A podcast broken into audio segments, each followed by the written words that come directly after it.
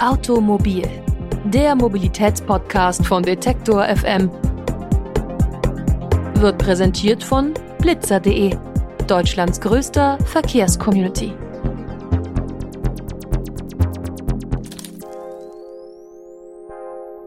Und damit herzlich willkommen zu einer neuen Ausgabe von Automobil, dem Mobilitätspodcast hier bei Detektor FM. Der vergangenen Woche haben wir uns ja hier mit E-Autos beschäftigt. Dieses Mal wollen wir uns auch wieder mit Autos beschäftigen, allerdings mit einer Art Kraftstoff, die in den letzten Jahrzehnten durchaus an Beliebtheit in Deutschland gewonnen hat, nämlich die sogenannten Biokraftstoffe.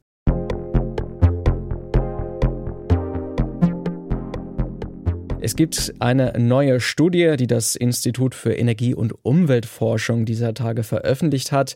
Im Auftrag der Deutschen Umwelthilfe wurde das Ganze verfasst. Und unter die Lupe genommen wurden die sogenannten Biokraftstoffe, also zum Beispiel auch Raps und Palmöl, die in den letzten Jahrzehnten innerhalb der EU als eine umweltfreundliche Alternative für herkömmliche Kraftstoffe angepriesen wurden. Doch die Frage bleibt, wie umweltfreundlich sind diese sogenannten Biokraftstoffe denn eigentlich tatsächlich und was für Opportunitätskosten sind mit ihrem Anbau verbunden? Also da wird ja immer eine ganze Menge an Land für veranschlagt. Ist das wirklich so sinnvoll? Sinnvoll für die Umwelt und hätte man da nicht auf etwas anderes setzen können? Das sind Fragen, die uns Horst Fehrenbach vom Institut für Energie- und Umweltforschung beantworten kann. Er hat an der aktuellen Studie mitgeschrieben und im Gespräch hat er mir zuerst erklärt, was eigentlich die Kernfrage der Studie zu den Biokraftstoffen war und was für Ergebnisse es zu den mit diesen Kraftstoffen verbundenen Opportunitätskosten gibt. Was wäre eigentlich, wenn wir darauf verzichtet hätten,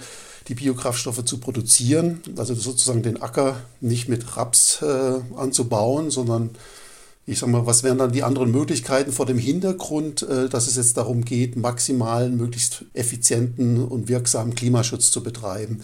Über die Biokraftstoffe werden ja, das ist ja das Ziel, ähm, fossile Kraftstoffe ersetzt im Tank. Man kennt es, B7, E10, da sind Anteile von Biokraftstoffen beigemischt, die dann eben den fossilen Kraftstoff ersetzen und damit werden natürlich Treibhausgasemissionen eingespart. Jetzt ist die Frage, wie viel Treibhausgase würde man denn einsparen, wenn man auf diese Einsparung verzichten würde und es auf einem anderen Wege machen würde? Also der entgangene Nutzen durch eine Option, die man halt nicht gewählt hat. Das ist der Gedanke hinter diesen Opportunitätskosten an der Stelle. Können Sie uns das vielleicht mal an einem Beispiel erklären, wo denn zum Beispiel äh, CO2 in der Produktion von Biokraftstoffen verursacht wird oder wo hier vielleicht auch die Flächennutzung nicht optimal ist? Haben Sie dann ein konkretes Beispiel, um das ein bisschen verständlich zu machen? Genau, also das eine ist tatsächlich das, äh, Biokraftstoffe per se sind ja nicht klimaneutral, wenn man diesen Begriff verwenden will. Also die sind ja verbunden in der Produktion, schon bei der Landwirtschaft. Äh, da fährt der Trecker raus, da wird Diesel verbraucht, damit eben ähm, die Produktion auf dem Acker ja funktioniert, die Ernte eingefahren wird. Äh, gedüngt, insbesondere das Düngen ist ein sehr starker ähm, Faktor. Sie bringen Stickstoff und andere Dünger aus und die Produktion von Stickstoffdünger, aber auch der Einsatz von Gülle ist mit sehr starken äh, Treibhausgasemissionen verbunden. Die liegen alle auf der Lastenseite der Biokraftstoffe dann, die man daraus produziert. Natürlich die Verarbeitung ist auch relativ intensiv. Wenn Sie den Raps eingefahren haben, dann wird er, muss er in die Mühle, dann wird das Öl rausgepresst ähm, und dann muss aus diesem Öl dann eben auch nochmal auf technischer Wege dann erst so ein, ein Biodiesel hergestellt werden. Das sind halt alles relativ aufwendige Schritte, die unterm Strich dazu führen, dass ich, ich sag mal, nach heutigen guten Praxiserfahrungen dann über diesen Weg immer noch, ich sag mal, 20 bis 50 Prozent, je nachdem, wie optimal das Verfahren ist, an den Treibhausgasemissionen verursache, die ich sowieso auch mit dem fossilen Diesel verursache, weil der ja dann, wenn er aus dem Auspuff kommt als CO2,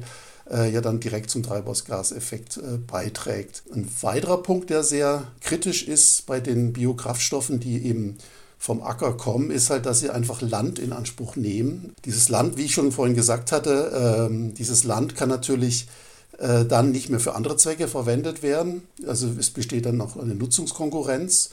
Ähm, in vielen Ländern ist es aber auch so, dass, man kennt das Beispiel Palmöl, äh, dass eben halt dann auch Naturwälder oder andere Flächen, natürliche Flächen ähm, umgewandelt werden, damit man überhaupt erst dieses diesen Rohstoff für die Biokraftstoffe produzieren kann. Dann spricht man von Landnutzungsänderungen. Und wenn ich das einrechne in die Treibhausgasbilanz äh, für die Fälle, wo das auftritt, habe ich auch sehr, sehr schlechte Ergebnisse. Also diese Treibhaus, diese Biokraftstoffe, die mit Landnutzungsänderungen einhergehen, die schaffen es normalerweise überhaupt nicht, gegenüber einem fossilen Diesel einen Einspareffekt zu zeigen. Wie kann man denn jetzt erklären, dass in Europa in den letzten Jahrzehnten so sehr auf diese Biokraftstoffe gesetzt wurde? Also was war der Gedanke dahinter oder was waren vielleicht auch die Hoffnungen dahinter? Man muss ein bisschen zurückgehen in die 90er Jahre. Da war das große Problem, wir hatten Überproduktion, wir hatten äh, Probleme in der EU, wie kriegen wir die Landwirte noch äh, finanziert, dass die auch für ihre Güter entlohnt werden, was kann man da für Chancen bieten. Und da kam halt die Idee auf, das ist doch eine tolle Sache, man nimmt den Raps, äh, dann kann man doch Diesel draus machen. Das ist ja dann Bio, das ist dann Öko, das ist dann eine sehr umweltfreundliche Sache, weil das ist ja in der Natur.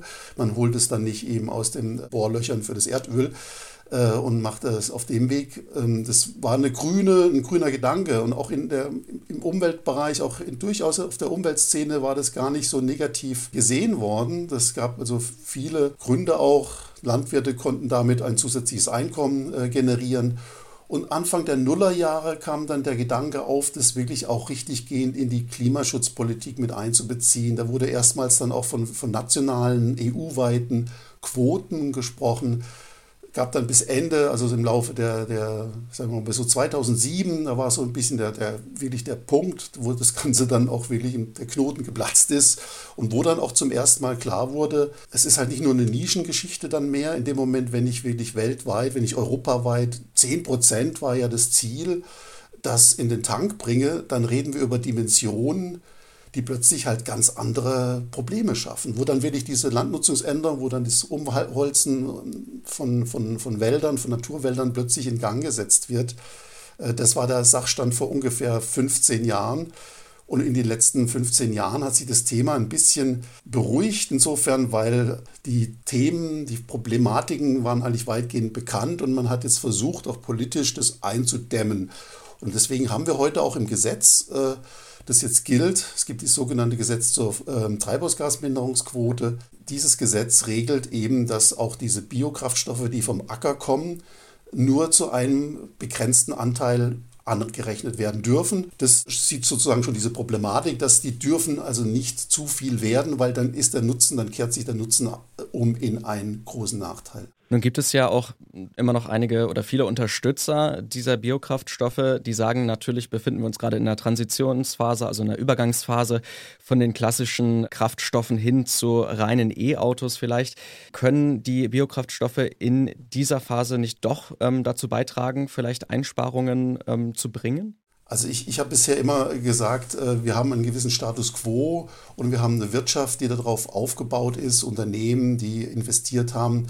Äh, und wir haben, wie gesagt, ja auch die Situation, die Landwirtschaftsflächen sind ja erstmal da. Gerade in Deutschland ändert sich ja nicht sehr viel an den Flurgrößen, also so mal an, an, der Landwirtschaftsfläche selbst. Äh, die ist relativ konstant. Da gibt es also diese Landnutzungsänderungen eher nicht.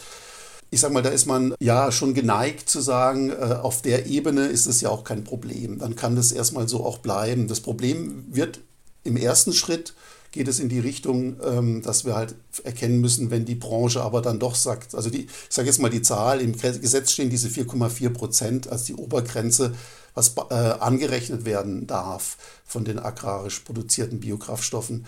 Wenn die Branche jetzt aber sagt, ja, wir wollen aber fünf, sieben, acht mehr irgendwie in der Richtung, äh, weil wir der Meinung sind, das ist genau wie Sie sagen, das wäre für die Übergangsphase eben wichtig, das zu vermehren, dann, ja, dann schütten wir in gewisser Hinsicht natürlich das Kind mit dem äh, Bade aus, weil dann genau der vermeintliche Nutzen immer praktisch dann wirklich mit diesen größeren negativen äh, Folgen äh, verbunden ist. Das heißt, man muss innerhalb dieser Grenze bleiben, damit man sicherstellt, die bestehenden Biokraftstoffproduktionen sind vergleichsweise sind unschädlich, wenn man das so sagen will.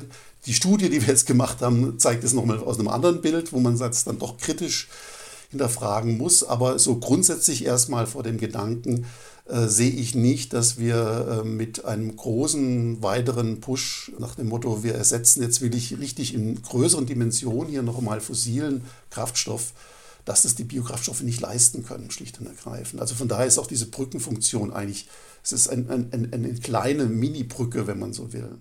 Es gibt es ja noch einen weiteren Einwurf, der auch manchmal von Autoherstellern gebracht wird, nämlich dass man ja auch zum Beispiel Altspeiseöl oder andere Arten ähm, von schon bereits verwendetem Öl nochmal verwenden könnte für die ähm, Kraftstoffe. Wie würden Sie das einschätzen? Ist das eine Möglichkeit, um vielleicht diese Opportunitätskosten der Landnutzung ein bisschen dem ein bisschen entgegenzuwirken? Es findet ja statt. Also wir haben ja auch hier ähm, bereits ähm, einen großen Anteil drin. Das ist interessanterweise in 2020 äh, ist ein sehr spezielles Jahr gewesen. Das kann man, das ist, wir haben dann einen Riesenzuwachs gehabt und wir haben plötzlich auch einen Riesenzuwachs wieder an Palmöl äh, im Tank gehabt. Aber wenn man jetzt mal das Jahr 2019 betrachtet und auch die zwei Jahre davor, dann haben wir schon ähm, von diesem gebrauchten Speiseöl, das ist dann schon der, der größte, ähm, der größte Einzelanteil eines Biokraftstofftyps geht darauf zurück. Das war für mich selbst damals auch überraschend, dass der berühmte deutsche Rapsdiesel überholt wurde von dem Altspeisefettdiesel. Und ähm, also wir haben da eigentlich auch schon, wir sind da an der Grenze schon dessen. Also wir haben, äh, ich sag's mal, sehr, sehr positiv zu sehen ist, dass wir hier in Deutschland und auch in anderen europäischen Ländern teilweise, aber gerade auch in Deutschland, noch die Potenziale nutzen, äh, dass wir dieses Altspeiseöl nicht verschwenden, nicht sozusagen in den Müll geben, sondern wirklich auch wertvoll aufarbeiten. Ähm, das ist richtig und das sollte auch weiter betrieben werden. Aber man muss sich dagegen betrachten, dass das, was wir momentan als Biodiesel aus diesen Altölen ähm, einsetzen, zum überwiegenden Maße importiert wird aus China und aus äh, Indonesien, Malaysia. Das konterkariert wieder genau den Gedanken, dass wir eigentlich dieses effiziente, dass wir einen Rohstoff, ähm, der ein Abfallstoff ist, effizient nutzen wollen macht es eigentlich zunichte, weil in China, da weiß dann wiederum kein Mensch, wir können nicht nachvollziehen, ob es dann nicht mehr oder weniger doch direkt eigentlich Palmöl ist, was wir da ein importieren mit dem Altspeiseöl.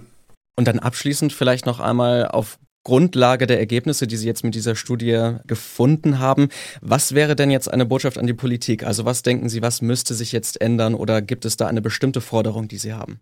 Also wichtig ist halt einfach nochmal zu sehen, dass äh, die, diese Option Kraftstoffe vom Acker, äh, dass wir wirklich uns davon äh, zumindest mittelfristig äh, verabschieden. Wie gesagt, ich bin nicht der, der, Auf, der Auffassung und der, der Meinungsvertretung, äh, die Anlagen müssen jetzt alle geschlossen werden. Wir müssen per heute äh, hier einen richtigen Riegel vorziehen, weil das ist, wäre kriminell oder sowas in der Richtung. Also das, das ist keinesfalls ähm, von der Dramatik her so zu sehen. Aber wir müssen verstehen, dass wir mit der Landnutzung, dass wir mit dem, was wir von der Fläche produzieren, viel genauer gucken müssen, warum und wieso wir was machen und was damit für Folgen verbunden sind, weil um auch nochmal den Hintergrund der Studie klar zu machen.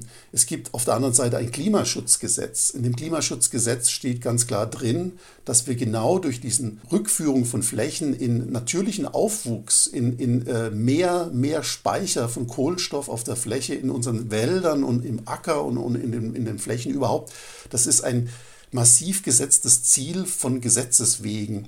Und wenn wir das erfüllen wollen, dann müssen wir zugeben und sagen, dann müssen wir uns von anderen Nutzungsweisen verabschieden, die einfach das nicht mithalten können von der Effizienz.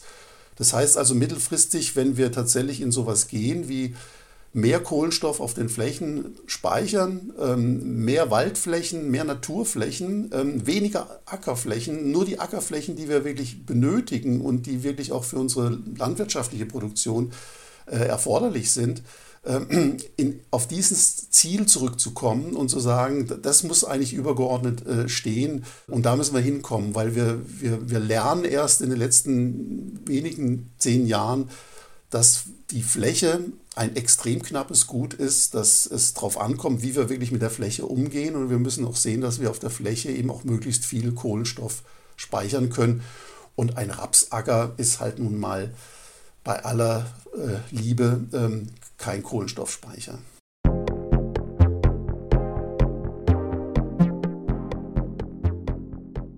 Soweit die heutige Ausgabe von Automobil. Noch einmal zum Nachhören überall dort, wo es Podcasts gibt, unter anderem natürlich auch auf detektor.fm.